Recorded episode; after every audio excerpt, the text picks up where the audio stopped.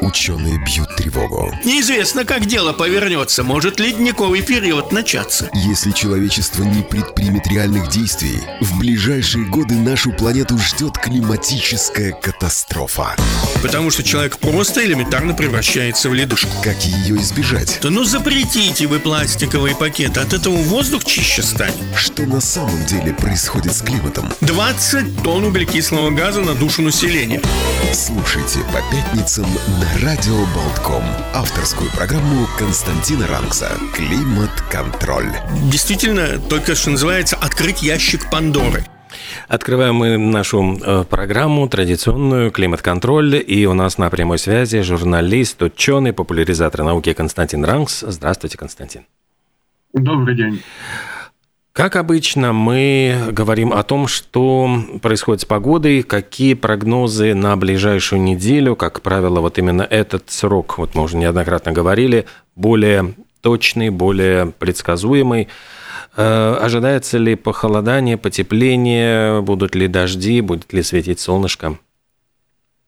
Ну, пока что мы можем э, радоваться такой весне. Вы посмотрите, уже практически газоны, луга зеленеют, э, деревья выбрасывают листики. В общем, собственно говоря, все идет очень быстро и хорошо.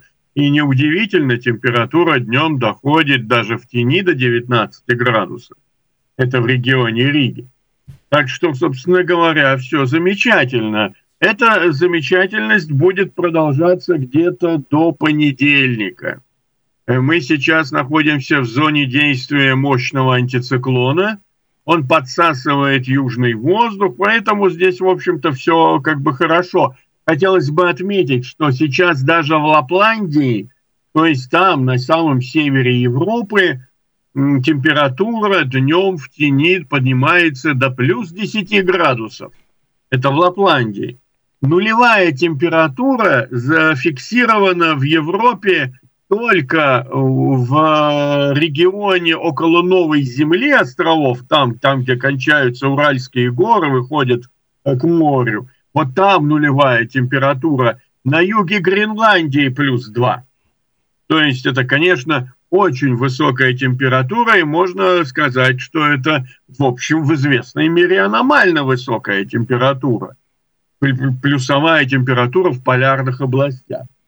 Но, э, как говорится, ничто не вечно под Луной, этот антициклон потихонечку рассосется, а тут на смену придут циклоны. И вот эти циклоны принесут нам уже более прохладный воздух. Конечно, что называется, мороза мы не ожидаем, но, в принципе, где-то после вторника, в ночь на вторник, где-то так, Похолодает, днем будет где-то около плюс 10 градусов, ночью около ну, плюс 2, может быть, кое-где и нулевая температура, а возможно в восточных областях Латвии заморозки будут, но небольшие. Ну, во всяком случае, так представляется по погодным моделям, климатическим моделям.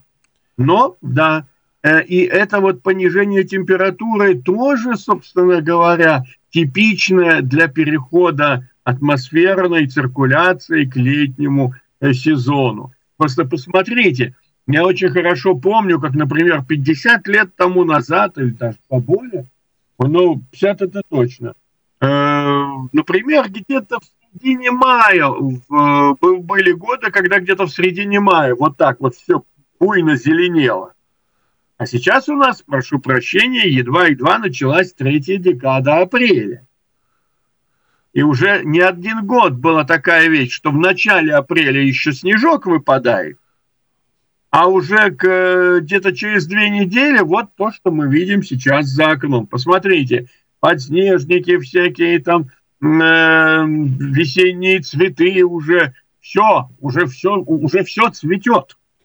И совсем скоро, не, вполне возможно, мы увидим и цветущую черемуху. Угу. Получится черемуховые холода, так называемые. Ну, черемуха это как раз она любит снижение температуры после вот такого э, скачка. Просто скачок начинается у нас раньше, чем это было еще несколько десятилетий лет тому, на, тому назад. А с чем связано вот, а с чем связано вот это вот это холода с, с цветением черемухи? То есть Понятно, что ведь это не от черемухи, не от того, что черемуха зацвела, резко похолодала, а скорее а вот она... Черемуха цветет, угу. потому что похолодало. Меняется просто-напросто схема циркуляции воздуха.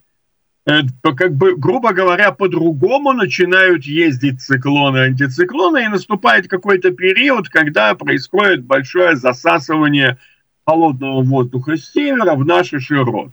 Потом эта циркуляция устаканится, опять выйдет на новую схему, и уже у нас будет гораздо теплее.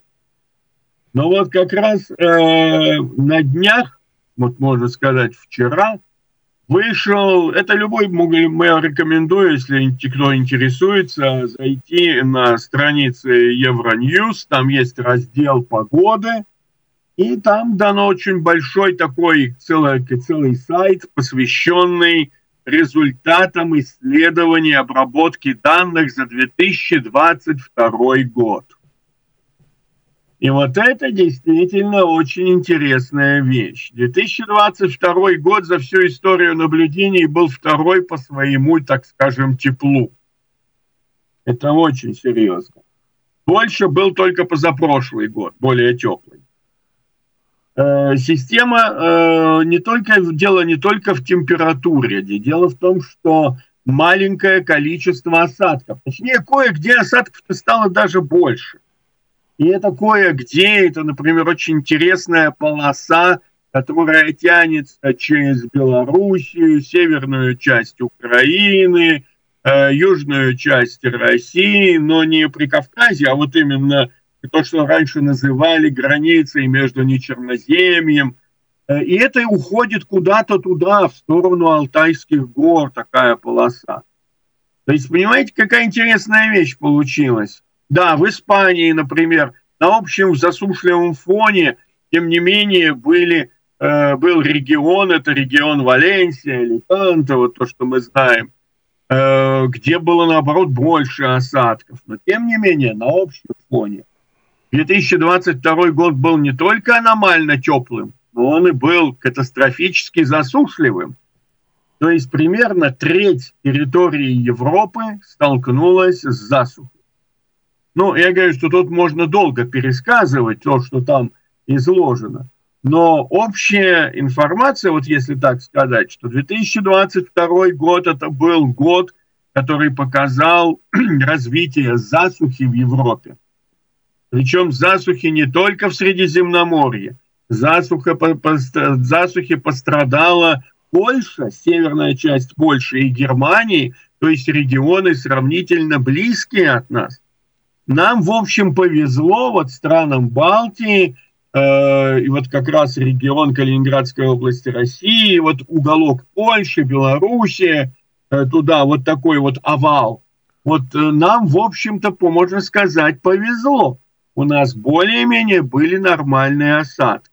Но вот если посмотреть на эти карты, которые подготовила система Коперник, наблюдения за климатом Земли европейская, то там видно, что это, как говорится, было такое небольшое чудо для нас.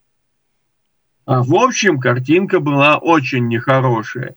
И вот, смотрите, опять-таки, мы вчера, например, тот же Евроньюз передавал информацию из Испании той же самой Испании может сложиться похожая обстановка. Ладно, Средиземноморское побережье, там э, осадки имеются, а дальше, особенно в западной части, там проблема. Это будет опять проблема для западной части э, Испании и для Португалии. Уже сейчас показывают кадры какой-то пустыни, которая нет осадков, нет дождей, Специалисты говорят, что вообще-то осенью и зимой должны были выйти осадки, весной должны были, вот в марте особенно, должны были быть весенние осадки, так традиционно. Я там работал, жил, я помню, что это было, в общем-то, достаточно четкая смена времен года, которая сопровождалась такими мощными ливнями. А теперь как бы, ну, пока тишина. И вот эта тишина, она пугает. И она не просто пугает, она уже приносит материальные убытки.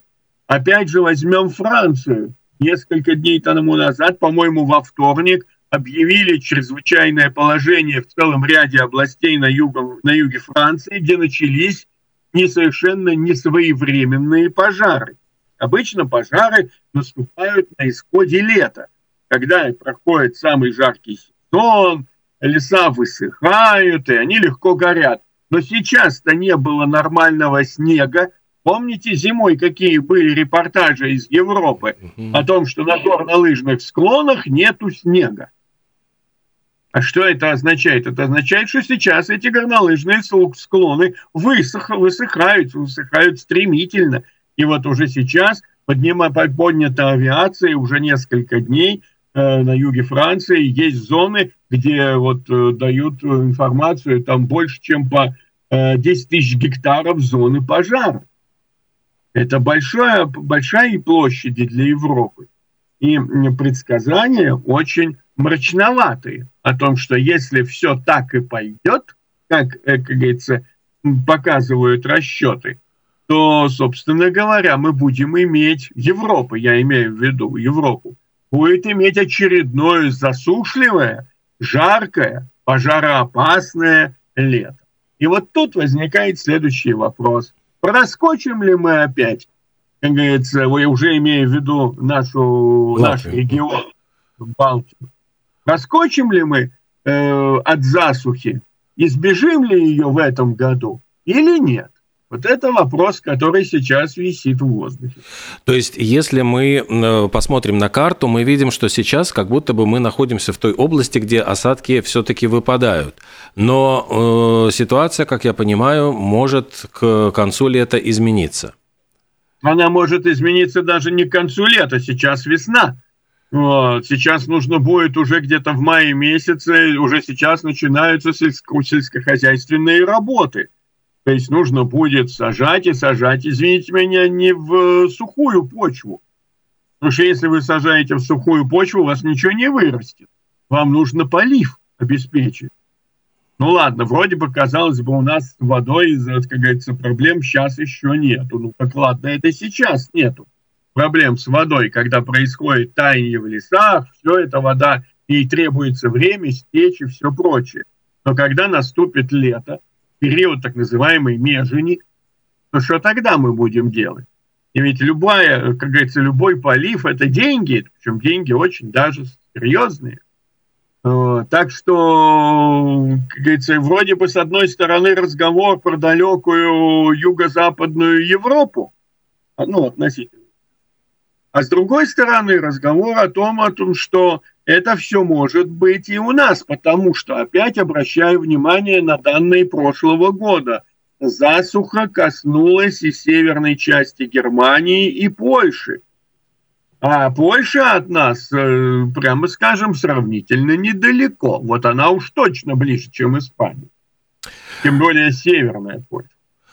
Сразу еще возникает один вопрос. Вот это изменение э, выпадения осадков, результат ли это деятельности человека или это могут быть какие-то, ну вот подспудные, э, не знаю, механизмы, все прекрасно помним из школы, э, что в Сахаре когда-то цвели пальмы, там и вообще, в принципе, это был зеленый край, затем что-то изменилось, и вот этот участок земли стал абсолютно, э, ну вот выжженная земля и абсолютно такой вот бесплодный.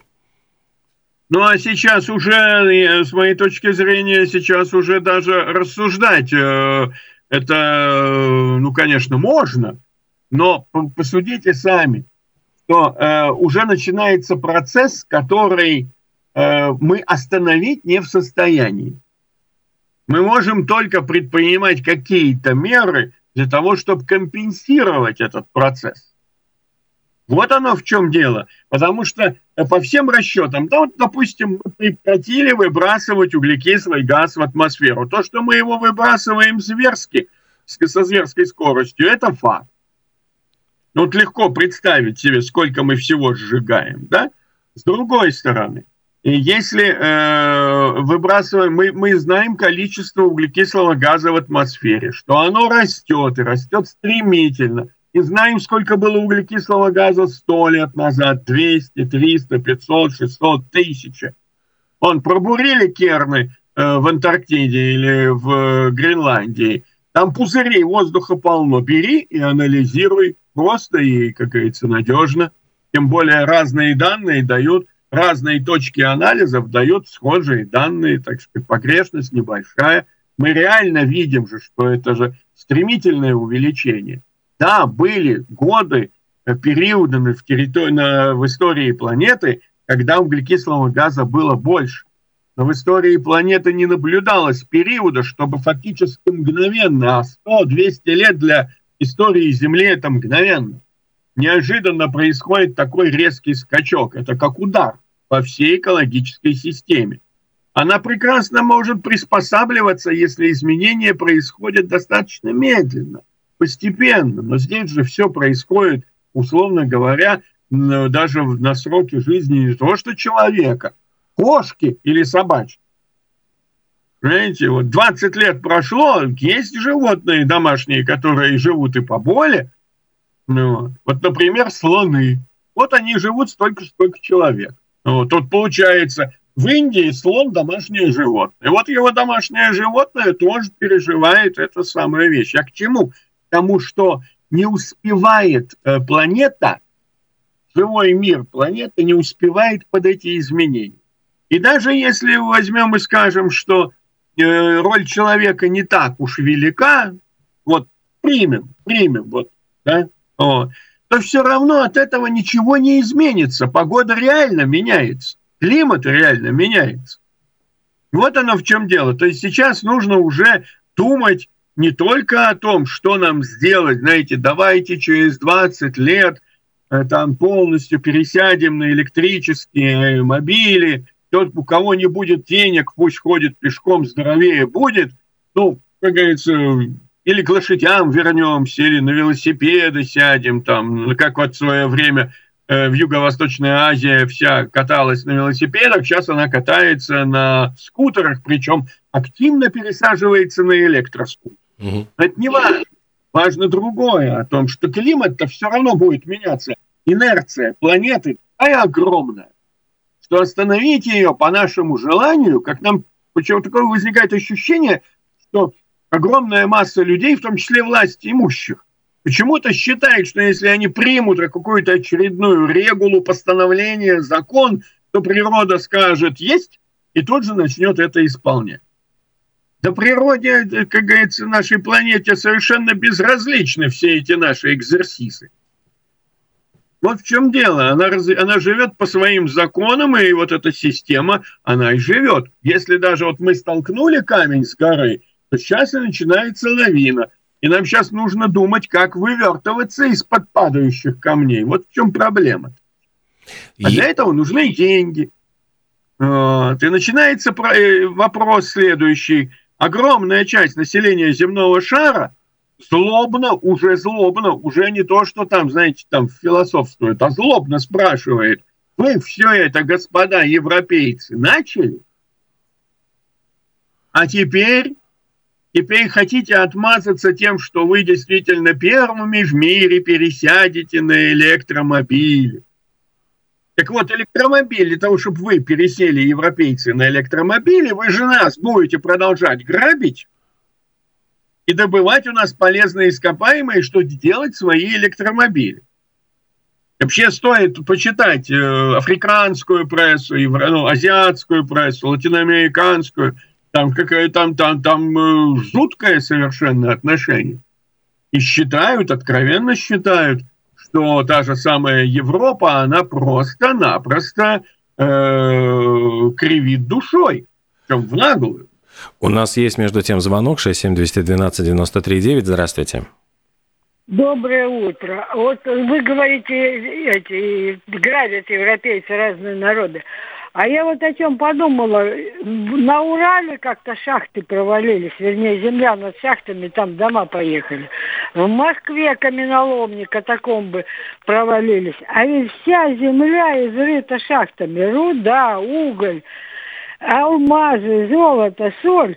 Что будет, если вот это все начнет проваливаться? Ведь людям-то придется куда-то переселяться, вот это тоже может быть проблема. Или это просто мои домыслы? Спасибо. Спасибо.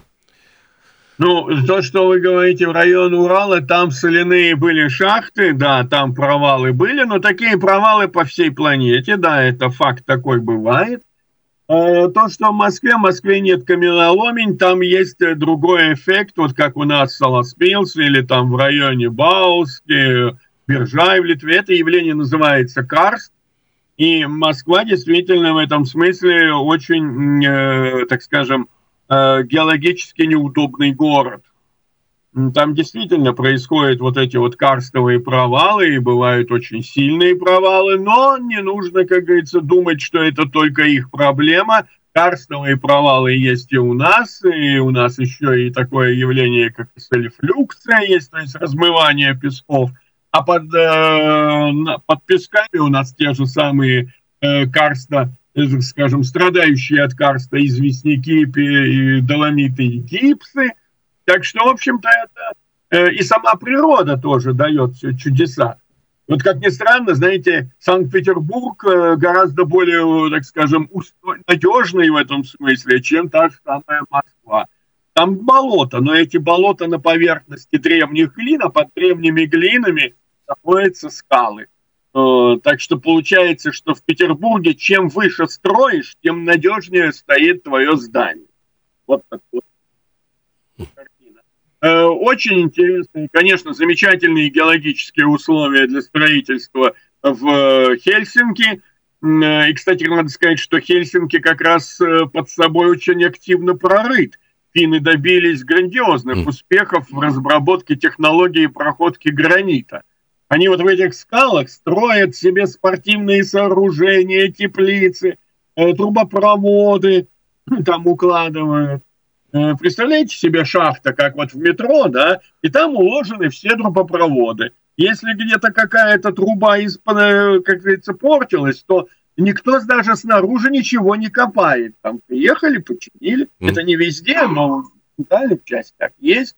В общем, лучше условия геологические в Таллине, чем в Риге. Вот. В Вильнюсе там есть свои особенности. В общем, города, конечно, есть, у которых природа, геологическая природа понадежнее, есть, где она, э, так скажем, весьма такая подозрительная. Есть города, которые вообще стоят, что называется, на честном слове, которые ожидается, что у них будут очень большие проблемы, уже начинаются эти проблемы. Например, Шанхай тот же самый, вот, Калькутта э, в Индии, э, Индия, Нидерланды, у них тоже эти проблемы, что называется, уже вызрели. Э, Новый Орлеан в Соединенных Штатах. Так что эти проблемы есть, но я хочу сказать сейчас не про геологию именно а про изменение климата мы говорим. А изменение климата, да, они показывают, что у нас, допустим, чем больше будет осадков, тем больше у нас будет проблем. Но осадки должны быть не такой моросящий дождь. Если бы он шел бы круглый год моросящий дождь, то и бог бы с ним. А вот если он будет у нас, вот смотрите, сколько времени не было дождя. Ну, вот Попробуйте да. сказать.